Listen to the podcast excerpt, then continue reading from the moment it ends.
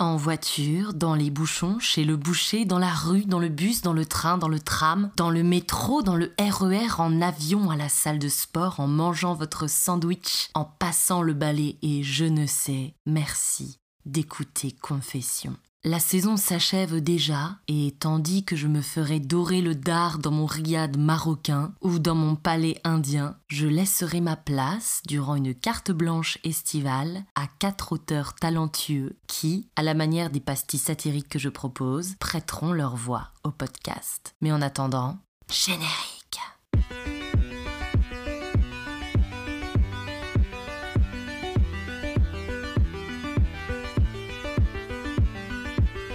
Bonjour à tous, vous êtes sur Confession, un podcast très caustique et un peu méchant.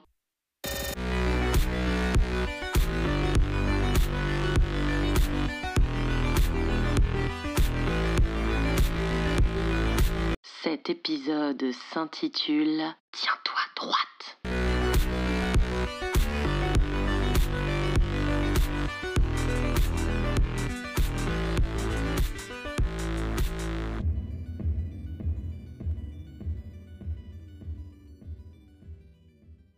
Il y a des souvenirs que l'on préfère refouler, comme euh, la main baladeuse de tonton André, le prénom de la meuf avec qui Pierrick m'a trompé, ou le corset que de 2005 à 2007 j'ai dû porter. Alors je ne parle pas du corset coquet, hein, dans lequel les seins de Tata Mireille flottent tels des blancs d'œufs dans de la crème anglaise, mais d'un corset orthopédique, c'est-à-dire d'une structure en plastique qui t'enlace la cage thoracique. Oui, on est loin de la dentelle quand on doit soigner une colonne qui se fait la belle. Non mais ce sont ces sacs d'école qui sont beaucoup trop lourds. Mais non, c'est un mythe, la scoliose c'est génétique. À force d'être scotchés sur leurs écrans, mais il ne m'étonne guère que ces ados soient courbés. À cause de ma scoliose, j'ai dû me coltiner cette cage dorsale à l'âge le plus qui soit sur l'échelle de l'acceptation de soi, soit de mes 14 à mes 16 ans. Tout pile au moment où la puberté éclot, moi, j'avais déjà un petit air de Frida Kahlo ou Frida Kato, parce qu'avec ce harnais, autant dire que ma chasteté était bien gardée.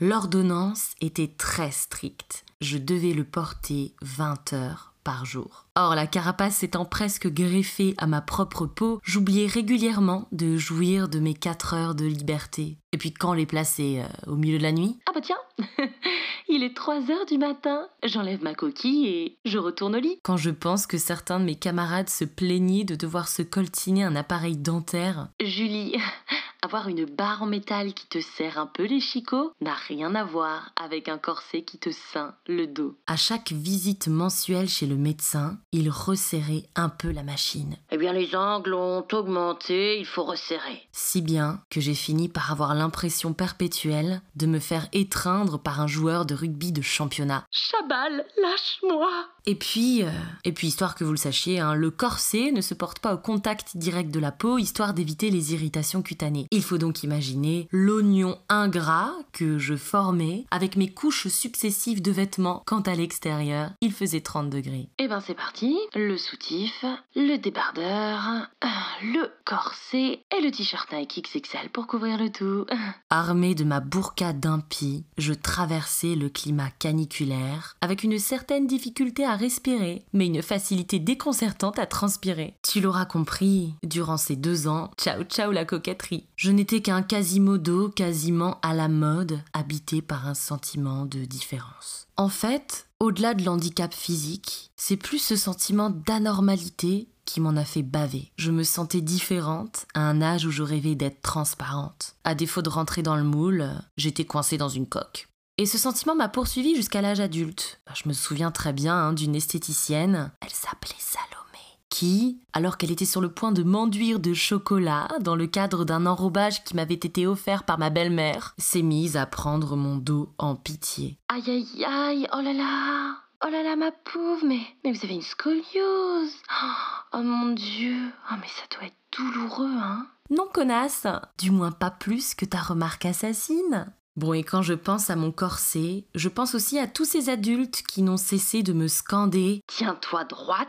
alors que visiblement tout mon corps avait envie de se courber pour retrouver la terre natale de laquelle il avait été extirpé. Tiens-toi droite.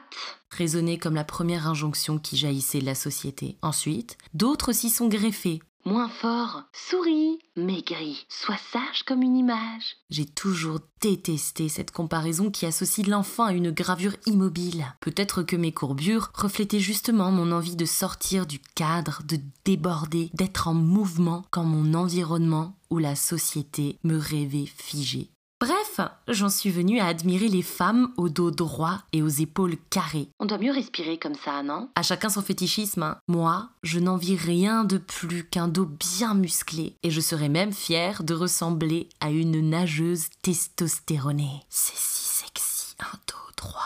Pourtant, dire c'est si sexy une scoliose constitue une allitération en S presque sensuelle. Mon corset, étant jeune, c'était ma plaie, mon complexe. Et c'est encore si dur d'en parler que cet épisode sera peut-être le plus court de l'année. Le corset m'a comprimé la poitrine et la parole. Cette vieille carcasse de moi squatte à présent dans le grenier de mes parents, comme une mue que l'on abandonne pour devenir droit, devenir soi, devenir grand. Chers auditorices, vous écoutez Confession, un podcast cabossé.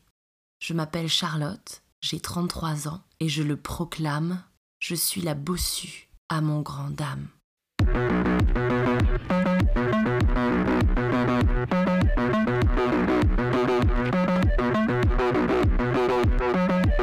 Vous venez d'écouter Confession, un podcast très caustique et un peu méchant.